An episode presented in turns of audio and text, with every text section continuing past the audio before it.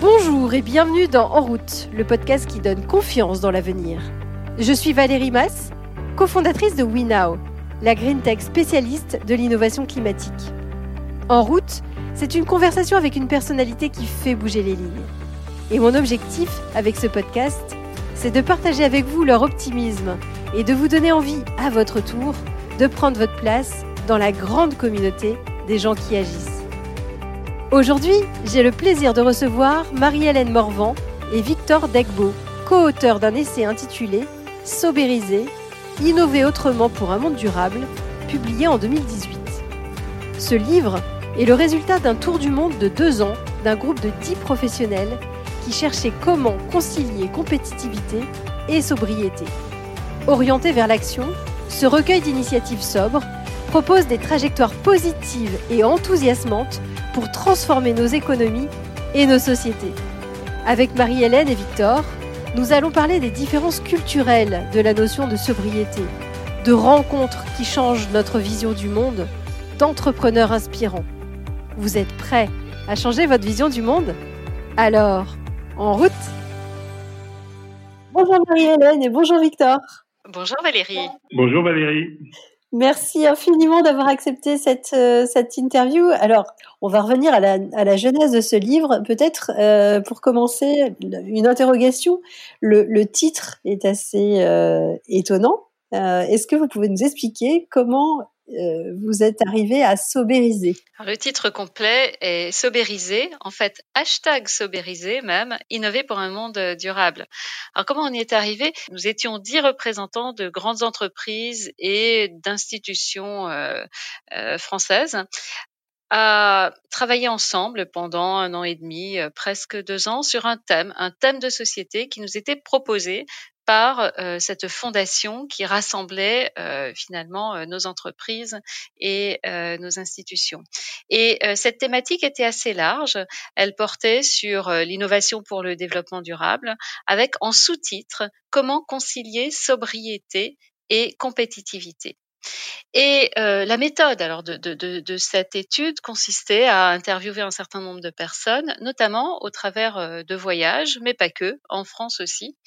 Et euh, si vous voulez, pour, pour commencer des interviews sur un thème aussi large, on s'est vite trouvé un petit peu ennuyé pour arriver à guider les, les entretiens que nous organisions, que ce soit au niveau d'une ambassade à l'étranger, que ce soit auprès d'un chef d'entreprise. On arrivait avec innovation et développement durable. On nous disait oulala, là là, mais de quoi voulez-vous donc que nous vous parlions? Et finalement, on s'est aperçu que c'était ce sous-titre, ce, sujet de la sobriété, qui était à l'origine un sous-titre et qu'on a promu euh, euh, au niveau du titre euh, ensuite, c'était autour, de cette notion de sobriété que les discussions les plus intéressantes et les plus clivantes aussi se, dégageaient. pour moi, finalement, la sobriété et la compétitivité, ça allait euh, très facilement de pair, puisque pour moi, quand on économisait quelque chose, la sobriété, c'est bien un petit peu aller vers de l'économie, vers consommer moins. Bah, finalement, en économisant, bah, on gagnait de toute façon euh, en performance, on gagnait euh, en performance économique, mais aussi en performance technique. Et donc finalement, aller vers plus de sobriété, ça me paraissait être assez naturel. Mais en fait, quand j'entendais d'autres d'autres de nos collègues, ce n'était pas du tout le cas, puisque beaucoup imaginaient la sobriété comme étant plutôt du côté du consommateur et donc des consommateurs qui sont plus sobres, c'est pas top pour les ventes euh, d'une d'une entreprise. Et puis, il y avait encore d'autres perceptions dans le groupe, parce que par exemple, nous avions un, camarade qui, lui, euh, s'occupait de euh, développement euh, international, notamment dans des pays en voie de développement, et lui, il disait, mais la sobriété, c'est presque une insulte euh, de parler de sobriété dans un pays qui déjà est dépourvu de, de, de tout. Donc, voilà, donc on s'apercevait que ce soit au niveau politique ou au niveau de l'entreprise, ce thème de la sobriété faisait vraiment débat, et euh, nous permettait euh, de euh, trouver une articulation intéressante et pertinente à, nos entretiens. Voilà. Ensuite, le hashtag sobérisé. Victor, tu veux peut-être rebondir là-dessus. Pourquoi hashtag sobérisé Alors, ça a été donc un, débat. Donc, qu'on a qu'on a tenu et ça a été à un moment donné il fallait trouver quelque chose qui qui soit qui représente donc les, les, différentes initiatives et les débats d'idées qu'on avait. Et on est tombé sur Uber. Donc l'ubérisation qui était donc le pendant de l'Uber c'était justement de déployer comme comme comme le concept Uber donc a été en cinq ans, moins de cinq ans, donc euh, c'est déployé dans le monde, c'est comment faire en sorte que l'idée sobriété puisse être aussi euh, s'évangéliser comme ça donc en très en très peu de temps. Et comment faire en sorte que justement ce, ce côté un peu euh, pas sexy de, de l'idée de sobriété qui était euh, qui, qui, pour certains c'est une sobriété qui est imposée euh, et pas forcément une sobriété qui est voulue comment faire en sorte que la sobriété voulue soit quelque chose qui soit une norme? Et, et du coup on a pris l'exemple de dire comment ubériser la sobriété. Donc, euh, et sobriété, c'est sober euh, en latin, voilà. Donc, euh, sobériser, donc ubériser. Voilà, c'est comme ça qu'on a fait le lien. Qu'on a intégré cette dimension un peu digitale, numérique, qu'on a besoin de cet outil justement pour faire cette diffusion, parce qu'on s'aperçoit que pour, pour aller vers le déploiement, euh, donc de passer du local au global, et eh ben la numérisation c'est un facteur clé euh, à, ce, à, ce, déploiement, à cette évangélisation, à ce prosélytisme d'une idée comme ça qui, qui, a germé entre dix apôtres entre guillemets. Et, euh, et voilà, donc c'est, je pense que voilà, c'est, l'explication du nom. Génial, bah, c'est une super, euh, effectivement, une super explication de, de, ce, de cette contraction finalement entre deux idées, euh, l'idée de l'accélération de d'Uber et, et l'idée de cette sobriété qui, au contraire, doit aussi aller vite. Quand, quand vous avez pris le livre, donc vous étiez dix personnes vous connaissiez peut-être pas très bien, pas dix personnes en tout cas qui étaient dans le développement durable, donc vous avez tous des, des parcours, des conceptions différentes du sujet. Comment vous avez réussi à vous mettre d'accord sur euh, ce que c'était que la sobriété. Euh, Justement, vous disiez euh, Marie-Hélène, comment comment se mettre d'accord sur quel angle de vue est-ce qu'on le prend d'un point de vue consommateur? Est-ce qu'on le prend Comment vous avez fait pour pour commencer? On, l'a pris euh, précisément sous, tous les angles et je pense que c'est un petit peu ce qu'on euh, a cherché à, représenter dans, notre livre. Euh, ce sont les différents aspects de la sobriété. Donc la sobriété déjà au départ, on l'a vite vu comme étant le remède, finalement, si je simplifie un peu à outrance, mais le remède aux principaux maux de la planète, qui eux-mêmes euh, sont issus d'une surconsommation, surconsommation euh, d'énergie, surconsommation de matière, mais aussi d'ailleurs surconsommation de l'énergie des hommes et des femmes, euh, et du coup avec des conséquences qui sont euh, soit du côté du changement climatique, soit du côté de l'épuisement des ressources, soit du côté de l'épuisement des hommes et des femmes. Et alors effectivement, vous avez été voir énormément de cas concrets, de, de choses qui se font dans différents pays. Est-ce qu'il y a des choses que vous n'imaginiez pas ou vous avez appris, alors les uns les autres, euh, au fur et à mesure de cette, de cette recherche sur justement le thème de la sobriété?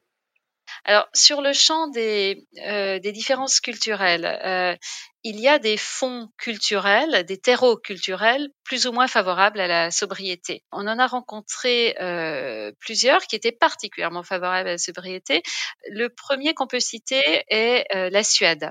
En arrivant en Suède, on a, appris euh, qu'il y avait un terme en suédois qui s'approchait un peu de celui de la sobriété, qui était le lagom. Le lagom, c'est ni trop ni trop peu c'est le juste milieu, le bon équilibre. Et le lagom, ça a euh, une connotation très positive, euh, semble-t-il, en suédois.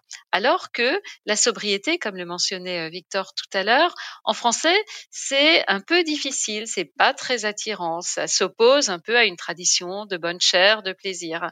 Et donc, c'est pas très vendeur. En Suède, c'est tout à fait vendeur.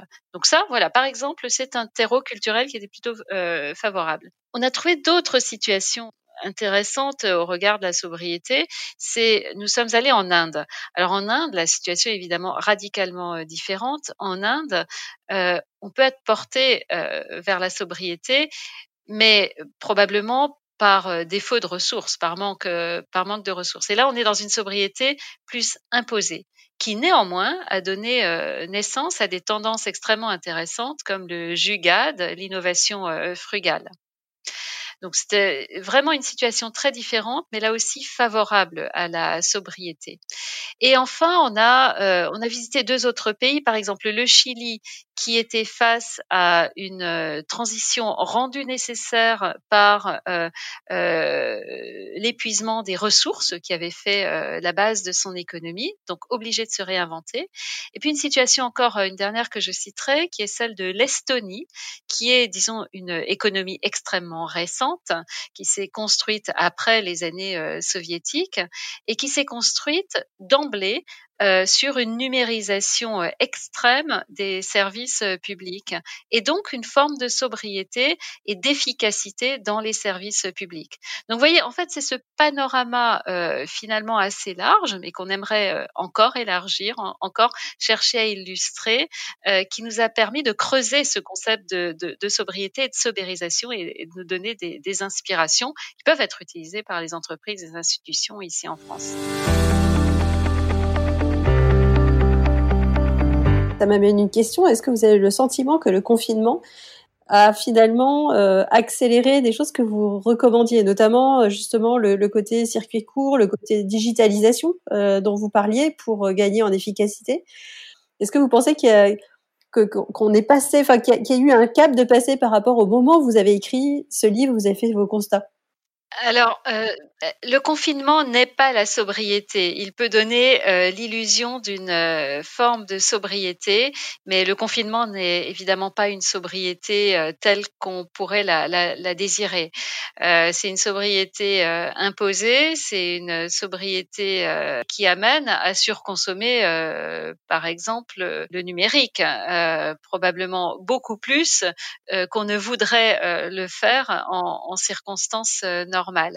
Donc, euh, donc la sobre, euh, on peut avoir une, une, illusion en effet de sobriété. Alors c'est vrai, le circuit court, c'est vrai que l'on consomme beaucoup moins, c'est vrai que on achète euh, beaucoup moins de vêtements. Euh, qui, qui, a besoin de nouvelles chaussures à talons en ce moment, honnêtement Mais euh, par contre, le, point sur lequel euh, je vous rejoins vraiment, c'est que ça a donné à réfléchir à nos modes de vie.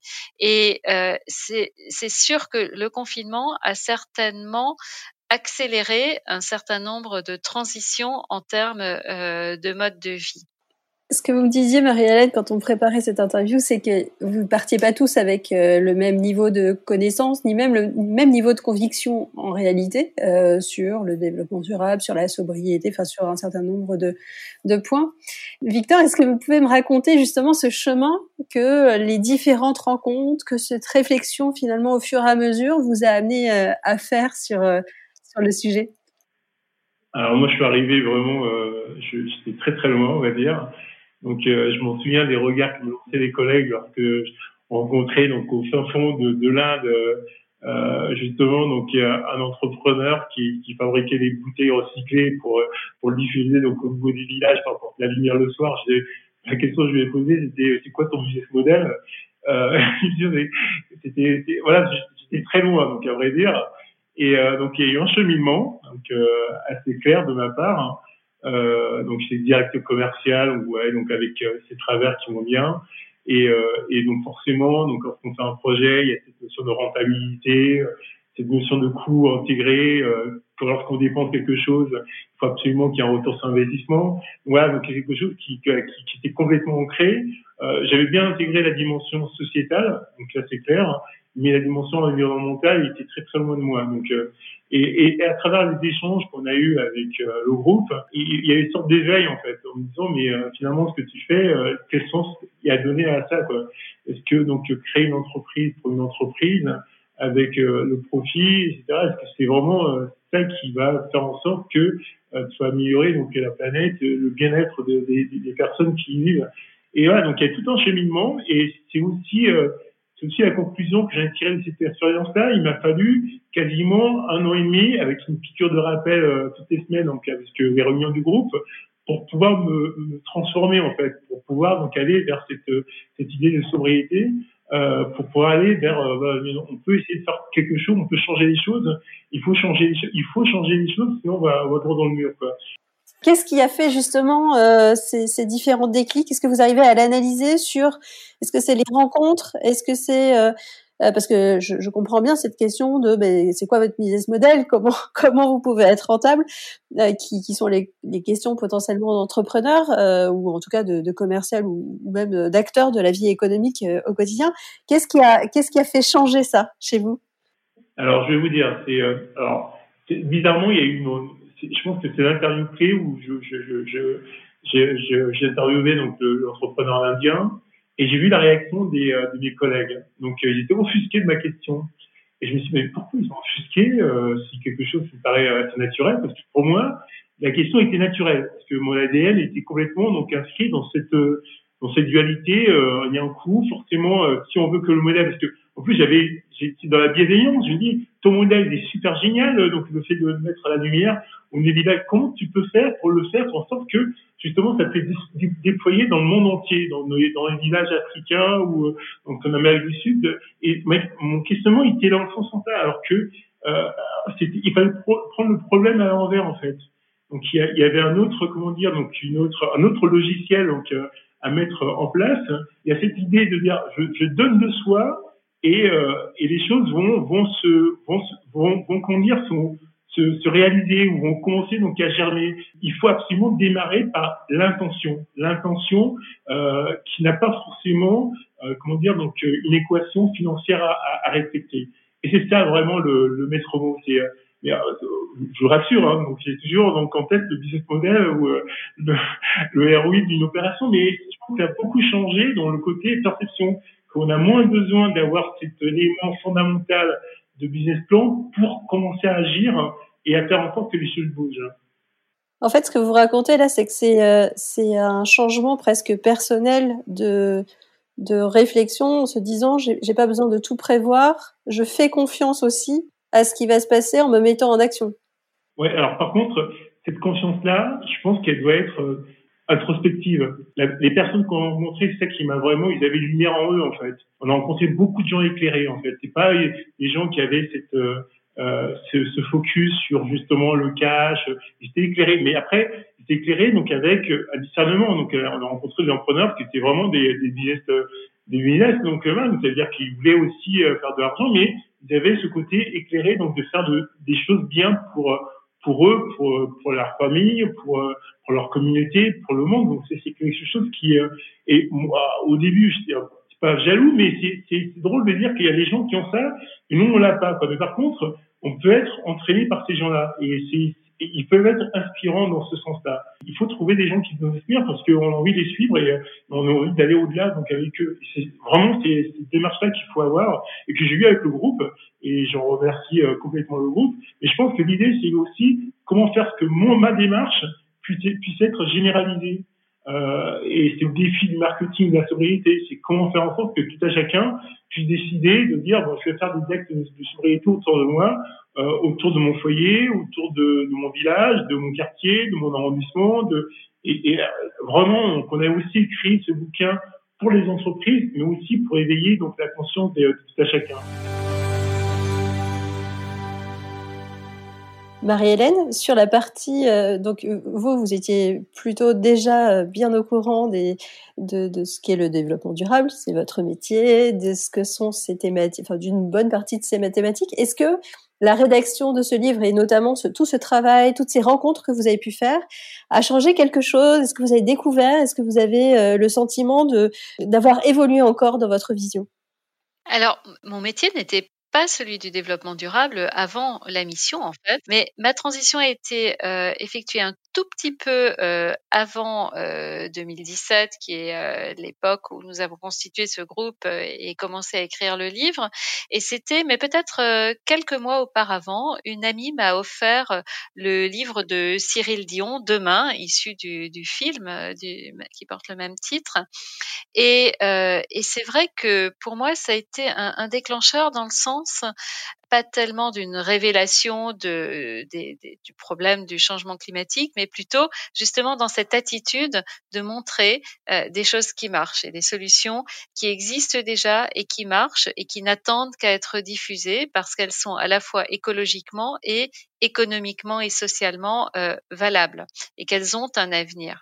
Et finalement, euh, l'approche euh, qu'on a poursuivie dans notre euh, euh, dans notre ouvrage et puis qu'on essaye de poursuivre maintenant au travers de l'association, c'est un peu celle-là, c'est donner à voir des illustrations qui sont convaincantes et qui sont inspirantes. Et c'est ce qu'on c'est ce qu'on essaye de faire et c'est pour ça qu'on aimerait aussi attirer d'autres contributeurs à l'association aujourd'hui pour nous aider à enrichir ce portefeuille d'exemples euh, d'illustrations euh, qui pour nous fait la différence par rapport à des approches qui seraient plus théoriques et plus conceptuelles. Ça qui fait toute la différence. On va lire une illustration, on va voir que ça marche ailleurs, même si c'est sur un fond culturel différent, comme euh, je mentionnais tout à l'heure. On peut essayer de la transposer et, et c'est ça qui peut faire bouger les choses. Alors un angle hyper intéressant que je trouve euh, dans votre livre, c'est que vous avez été jusqu'à la sobriété pour les individus, enfin au sens euh, personnel, c'est-à-dire se dire euh, la société nous épuise aussi et que il faut aussi bah, préserver cette ressource-là, la ressource mentale, la ressource énergétique de chacun. Est-ce que vous pensez que développement durable et développement personnel vont de pair? Oui, euh, alors c'est une très bonne question. Alors moi, je, je, je, je, pense que oui, parce que quelque part, euh, je pense qu'il y, y, a une perte de sens de pas mal de véhicules aujourd'hui euh, euh, au niveau de l'entreprise, notamment, euh, oui, pourquoi je travaille, pour quel bien je travaille, est-ce que c'est pour juste entre guillemets l'actionnaire, mais je pense que le fait de, de s'inscrire ces actions sur le bien-être sociétal et environnemental, ça vous donne aussi euh, un peu plus de motivation pour vous lever le matin. Euh, parce que voilà, donc on n'est on n'est pas juste sur euh, euh comment dire une, un focus sur soi-même ou, euh, ou les gens autour de soi, on est vraiment au-delà. Donc il y, y a quelque chose qui est aspirant et c'est pour ça que j'aurais tendance à dire oui. je pense que effectivement le bien-être passe par ce bien-être collectif et notamment le bien-être autour de la planète je pense qu'aujourd'hui, c'est aussi un, besoin de, chacun d'aller vers ce sens-là. Ce qu'on a vu euh, à l'occasion de notre euh, tour du monde, c'est que souvent tout de même les initiatives euh, qui avaient vraiment du sens venaient d'entrepreneurs engagés eux-mêmes et inspirés. Alors, je ne sais pas comment ils ont été inspirés. Euh, parfois, c'était effectivement des personnes qui travaillaient auparavant dans l'économie conventionnelle et qui un jour avaient décidé d'arrêter et de faire autre chose et de prendre les choses dans un sens différent. Et c'est ce que racontait euh, tout à l'heure euh, Victor à propos de cette, cet entretien avec en, en Inde avec cet entrepreneur incroyable.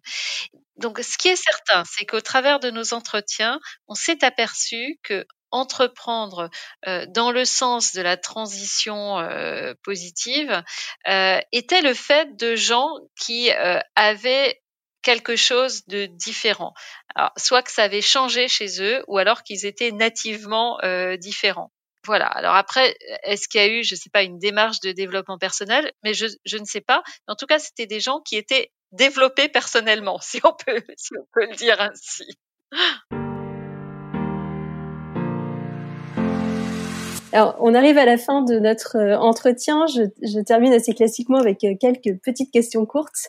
S'il y avait quelque chose que vous retiendrez de cette aventure, euh, ce serait quoi, Marie-Hélène? Pour moi, c'est que c'est pas à peine de gaspiller son énergie à se battre contre les résistances. En fait, ce qui est important, c'est d'encourager et d'inspirer ceux qui sont susceptibles de s'engager positivement. Et euh, la force de l'illustration, voilà, m'apparaît de plus en plus euh, comme euh, finalement la seule manière pertinente de faire avancer les choses. Qu'on peut changer à tout moment et à tout âge. tu es très jeune, Victor. non, mais j'entends bien, mais à un moment donné, on, on, se croit donc avoir donc rempli de certitudes sur plein de choses, plein de plein de concepts et puis on, peut, on peut se, en, quelques semaines euh, euh, remettre tout ça donc, en question et ça c'est pour le, pour le bien, donc en tout cas pour mon bienfait. Quoi.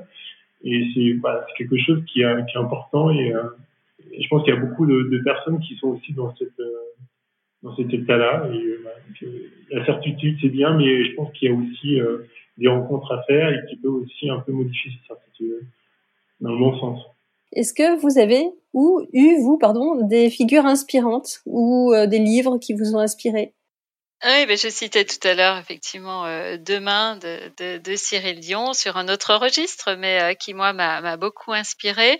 Et puis alors sur un registre euh, beaucoup plus sérieux, j'aimerais bien citer Paul Hawken, qui est qui dirige une initiative qui s'appelle Drawdown, comment inverser le cours du réchauffement planétaire.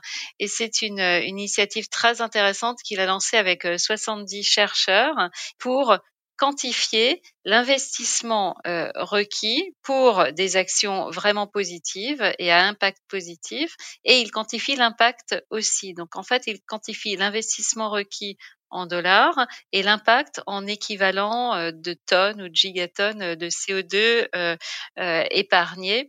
Et je trouve que cette approche qui est extrêmement, à la fois extrêmement scientifique et à la fois très bien vulgarisée dans un, gros ouvrage qui est paru en 2018, je trouve ça très très très inspirant. Et juste un petit coup de foudre qui est aussi qui en donc avec ce que j'ai pu connaître. Euh, c'est un, un, livre de René Passet, qui est un, économiste philosophe, hein, qui a écrit un pavé, donc une sorte de bible, sur les grandes représentations de l'économie, et, euh, et, qui essaie de relier justement le vivant avec l'économie. Je recommande, donc c'est un peu, voilà, c'est gros, mais c'est génial. Génial. Et ma toute dernière question, est-ce qu'il y a quelqu'un que vous voudriez entendre à ce micro? Alors moi j'avais, alors je sais pas pourquoi, donc euh, je pense que Xavier Niel, pourquoi pas, parce que c'est c'est quand même donc euh, on, on, l'a dit donc le numérique est extrêmement important. Donc c'est un des, des, des, patrons de la French Tech à travers ses capacités à, à, investir donc dans les startups et puis il a créé un écosystème donc avec cet s C'est peut-être l'entendre donc autour justement de ces problématiques là et comment il peut. Ouais, bah, c'est ce que j'avais en tête. Challenge accepté. Marie-Hélène?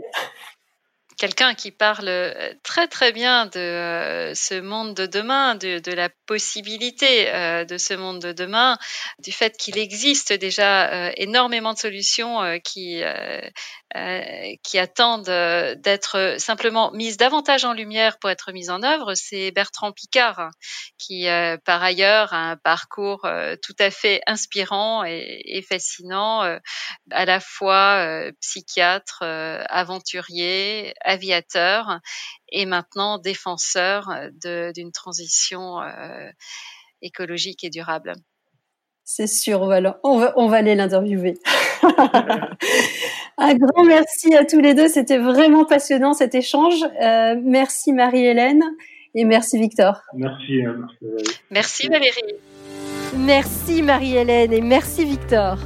Si cet épisode vous a inspiré, n'hésitez pas à le partager sur les réseaux sociaux ou à lui attribuer 5 étoiles sur votre plateforme de podcast préférée.